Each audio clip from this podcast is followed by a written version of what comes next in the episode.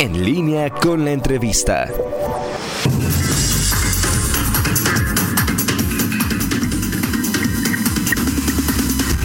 8 de la mañana con 7 minutos. Eh, ya está en la línea telefónica la doctora María Elena Morera, presidenta de la organización Causa en Común. Doctora, le saluda Fernando Velázquez y también mi compañero Antonio Rocha. Gracias por tomarnos la llamada. ¿Qué tal, Fernando y Toño? Me da mucho gusto saludarlos a ustedes y a su auditorio. Gracias, eh, Preguntarle, hace algunos días, eh, para ser precisos, el domingo 2 de agosto, finalmente se dio la, captura de José Antonio Yepes, alias El Marro. Recientemente ya le dictaron prisión preventiva por el delito de secuestro e incluso en unas horas eh, más se estará enfrentando también la audiencia a vinculación, de proceso, a vinculación a proceso por delitos federales de delincuencia organizada y robo de hidrocarburo. En este, este escenario, ¿qué representa presenta eh, para Guanajuato y sobre todo cómo se vislumbra ahora el panorama en el estado con esta detención. Mira, eh, yo creo que es muy importante la detención. Definitivamente, eh, pues debemos reconocerles a las autoridades locales y a las federales la detención del mar. Eh, sin embargo, pues esto no es suficiente, ¿no? Porque cuando, o sea, nos puede pasar lo que ya nos ha pasado en los sexenios anteriores, que detienen al líder de un cártel, después el cártel se, se divide, se pelean y vuelven a hacer otros cárteles y son igual o más violentos. O toma el poder un cártel eh, antagónico, como en este caso podría ser el cártel Jalisco Nueva Generación. Entonces me parece que las autoridades todavía eh, tienen un largo camino en este sentido. Por un lado, eh, ya les congelaron algunas de las cuentas al, al, al cártel del Marro. Eh, al cártel de Santa Rosa de Lima, sin embargo tienen que seguir trabajando para evitar que este cártel se vuelva se vuelva a ser fuerte. Y por el otro lado tienen que trabajar en contra del cártel de Jalisco Nueva Generación.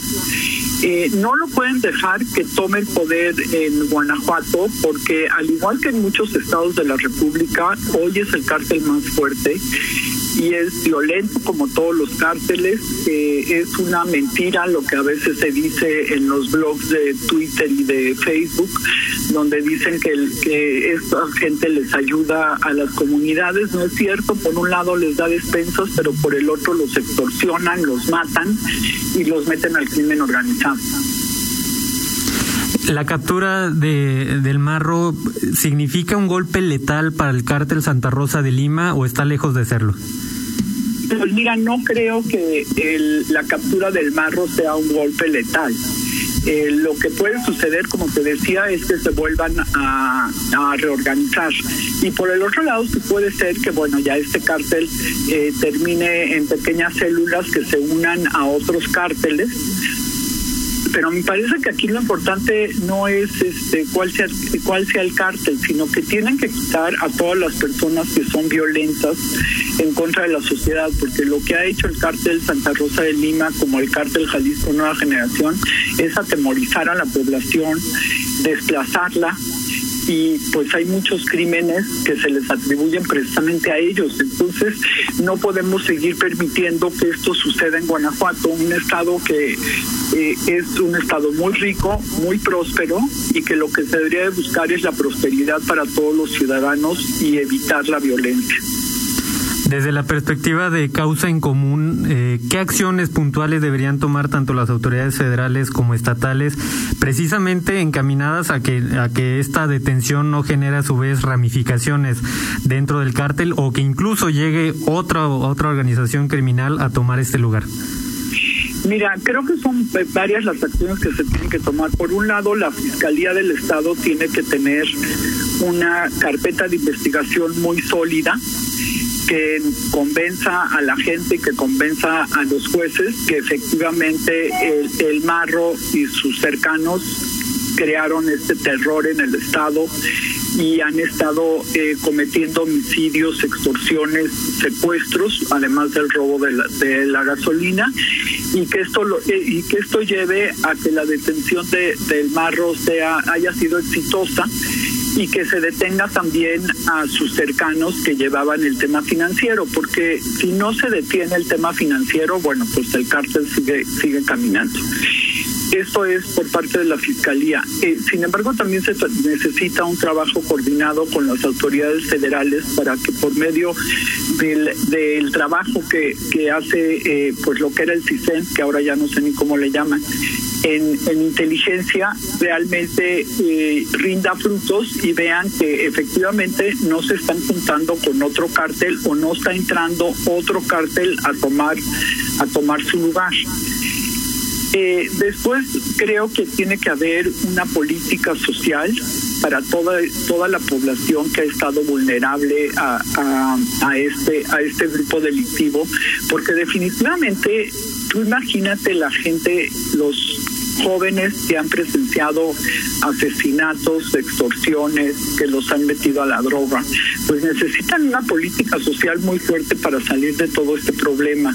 Y en la política social también tiene que haber una política de salud, no solamente contra, contra las adicciones, también tiene que haber una, una política de salud mental.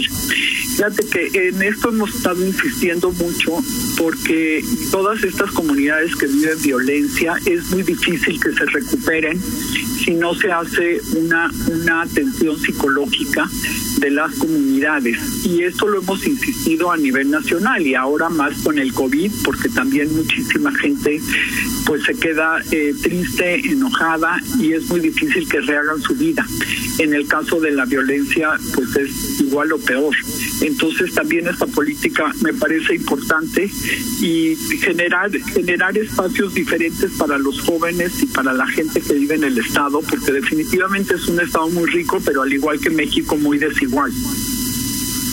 En este sentido, me parece muy interesante lo que comenta. Eh, ¿Cuáles son los estragos o qué síntomas presenta una comunidad en donde eh, grupos de este calado, de este de, del crimen organizado, han tenido durante tanto tiempo tanta permanencia y prácticamente se han apoderado de la comunidad? Es decir, ¿cuáles son los estragos que sufren los ciudadanos que habitan en estos puntos conflictivos? Y en el caso de Guanajuato, por ejemplo, Celaya, Villagrán, que vio nacer al, al cártel Santa Rosa. Mira, eh, los principales síntomas son el miedo, eh, que hace que, que, las personas se desplacen a otro lugar o si se quedan en el lugar viven con miedo, con desconfianza. Y por el otro lado también viene el tema de las venganzas, porque definitivamente la gente se queda enojada y el enojo te puede llevar a tener reacciones violentas no solamente contra el otro, sino dentro de tu misma familia. Entonces, por eso es que me parece muy importante, también por supuesto pueden venir temas de depresión, que estos están asociados ya sea a que la gente se meta en sí misma o se vuelva muy agresiva. Entonces, todos estos síntomas eh, se tienen que atender, pero lo que se tiene que atender es el fondo, ¿no? Que ya no siga habiendo esta violencia, que ya no siga sufriendo la gente esta violencia y que puedan cerrar su círculo de dolor, salir adelante y tener nuevas perspectivas de lo que la vida les ofrece. Doctora, buenos días. De nueva cuenta le saluda Toño Rocha. Leí con, con mucho interés y, y, debo confesarlo con, con cierto espanto el último el estudio que bueno yo lo vi la semana pasada el estudio de atrocidades en el país en el primer semestre que publica causa común y en el cual Guanajuato eh, registra según el estudio de causa en común 537 víctimas de atrocidades en el primer semestre del 2020. ¿En qué eh, consiste este estudio, doctora? ¿Y, qué leyó en qué, leyó causa común en, en, en Guanajuato en, en, este en este estudio? Sí, eh, mira, gracias por la pregunta. Es un estudio eh, muy interesante, pero desgraciadamente es un estudio que muestra el horror que viven muchas comunidades en México. Y lo que nosotros hicimos fue a partir de la idea de que pareciera que nos hemos deshumanizado, ¿no? Ya nos dicen, pues hay tres mil muertos al mes en, en, México y pareciera que no nos importa. Entonces no podemos seguir con ese grado de insensibilidad. Esto es porque, bueno, no podemos abarcar a a preocuparnos por todo lo que sucede en el país porque nos volveríamos locos, pero sí me parece que hay eventos que deberían de levantar a la gente y, y dar.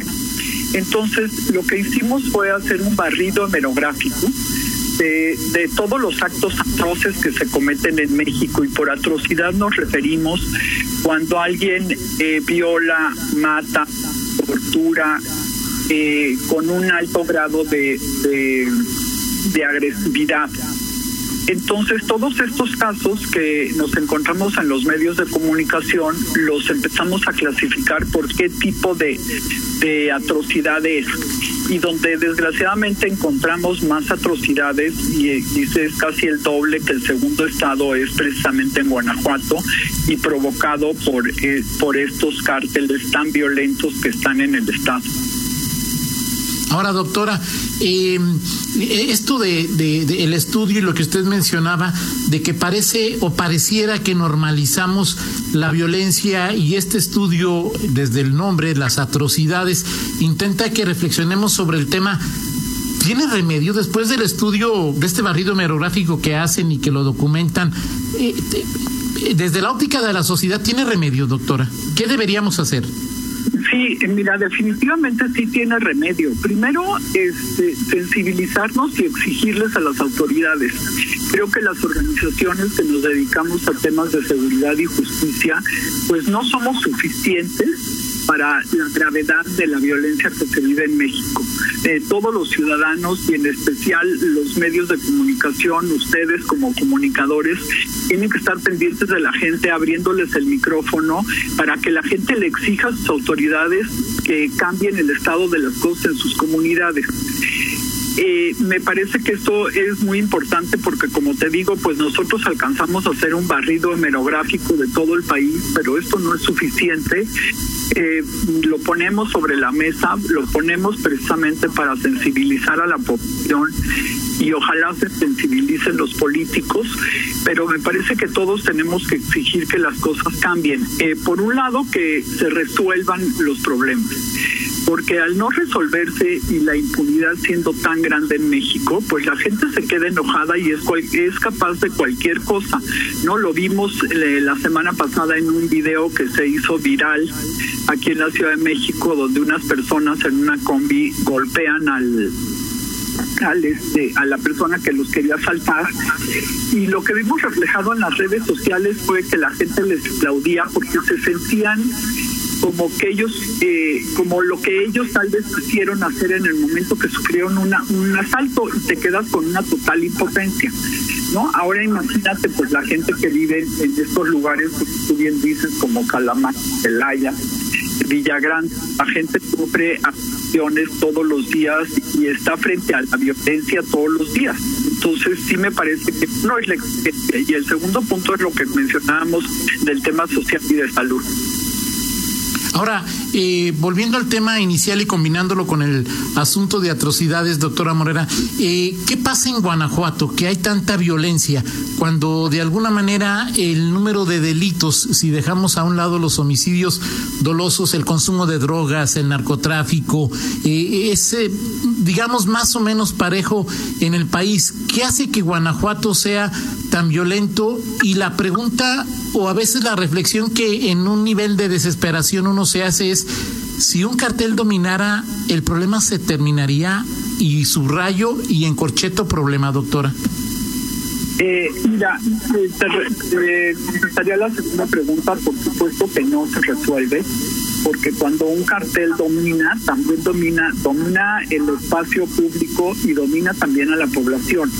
¿No? Y sucede como ha sucedido con todos los cárteles. Eh, por un lado le ofrecen despensas a la gente, le hacen una capilla o le hacen una carretera y por el otro lado le extorsionan y como están fuera de la ley, esta extorsión después se convierte a meterlos a los chavos como sicarios a fuerza, a violentar a la, a la población.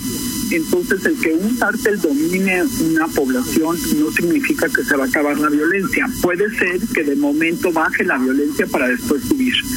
Lo que hoy está pasando en Guanajuato ya lo habíamos visto en otras épocas, en Tamaulipas o en Guerrero o en Michoacán o en Jalisco, donde las, los cárteles eran sumamente violentos. Entonces me parece que lo que ha, lo que ha cambiado es el mapa geográfico de los cárteles, pero no la violencia que ejercen sobre la población.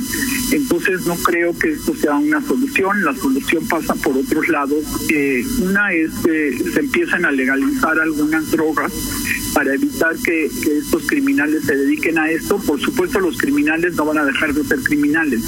Entonces, de todas formas, se les va a tener que se, les va a tener que investigar y meterlos a la cárcel a los que hayan cometido delitos graves, porque precisamente por esa gran impunidad es por la que los cárteles se sienten tan fuertes y la gente tan indefensa y tan enojada. ¿Advierte usted, doctora, eh, que pudiera, a partir de la captura y la reconfiguración de los grupos criminales en Guanajuato, Guanajuato pudiera dejar de ser el estado más violento y quizá eh, estos grupos se trasladen o se amplíen a otros estados quizá vecinos como Querétaro? Pues mira, depende de las de las oportunidades que tengan, ¿no? Los al final del día los cárteles pues es igual que los negocios lícitos, ellos buscan las oportunidades aunque sean ilegales, ilícitas y criminales. Entonces depende de que las autoridades les den entrada y depende de cómo de cómo reaccionen eh, las fiscalías. Y me parece que en este sentido por ejemplo como bien decías fuera del tema de homicidios y de los delitos que comete el crimen organizado realmente Guanajuato no tenía grandes problemas. Eh, ahora se podrían trasladar a otro lugar o se podrían volver a ser fuertes en el mismo lugar si las autoridades no actúan eh, rápido, eh, precisamente para evitar que estos grupos se vuelvan a reconformar o que entren nuevos grupos al Estado y sí hay la posibilidad de que se trasladen a otros lugares, por supuesto, así como llegaron a Guanajuato hace unos años, eh, también se pueden trasladar a otros lugares. Y precisamente llegan a Guanajuato, y hay que decirlo, eh, por el tema del guachicol, por un lado, porque en la refinería lo que dicen las personas que estudian el tema de del guachicol es que de la misma refinería salen las pipas eh, cargadas cuando una de las pipas trae la trae la salida y las demás tipas eh, se van sin salida y ya viene la mercancía acordada desde adentro de la de la refinería.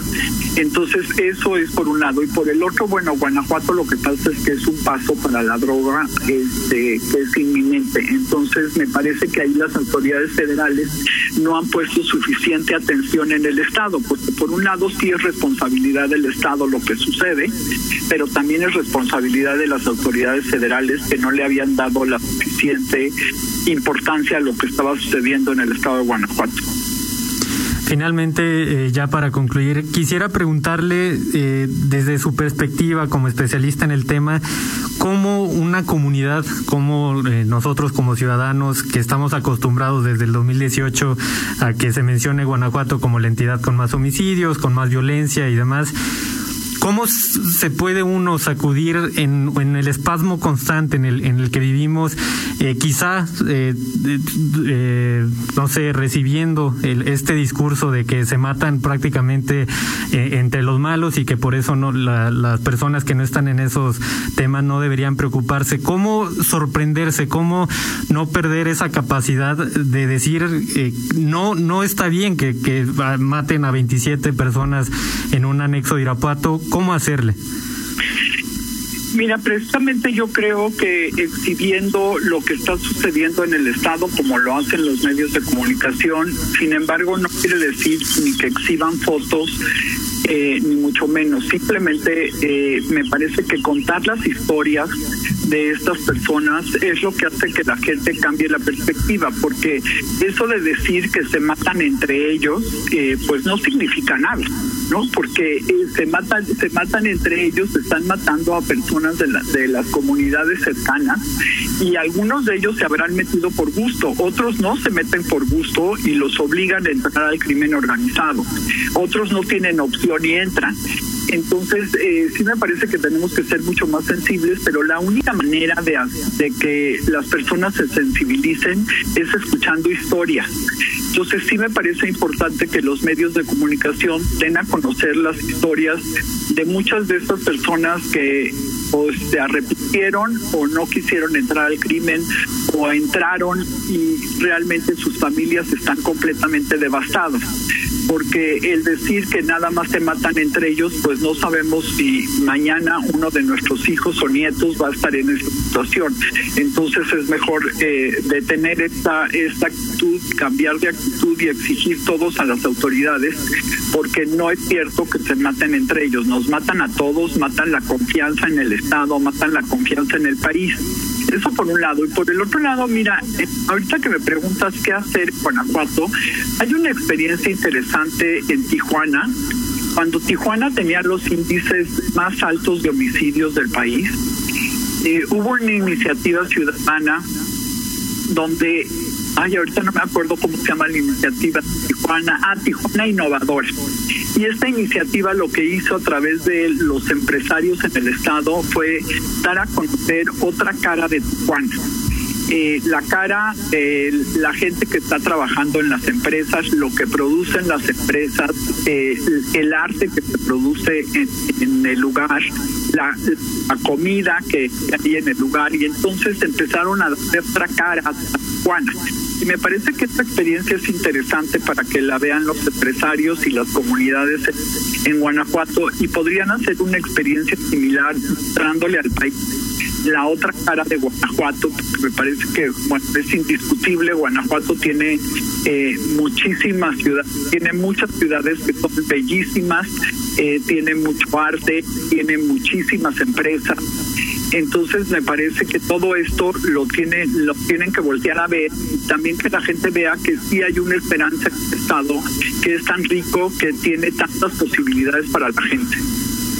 Como siempre, muy interesante sus eh, reflexiones y apreciaciones como especialista en el tema, en el complejo tema de la inseguridad, eh, no solo en Guanajuato, sino en todo el país. De verdad le agradezco mucho su tiempo, doctora, y sabe que estos micrófonos siempre quedarán abiertos para usted. Al contrario, yo les agradezco a ustedes el espacio y ojalá sirva para que la gente en el Estado reflexione que sí puede vivir en un Estado diferente, en un Estado como siempre lo fue Guanajuato. Gracias, doctora. Buenos días. Hasta luego. Buenos días. 8 de la mañana con 29 minutos. Vamos a una pausa y regresamos. Contáctanos en línea promomedios.com.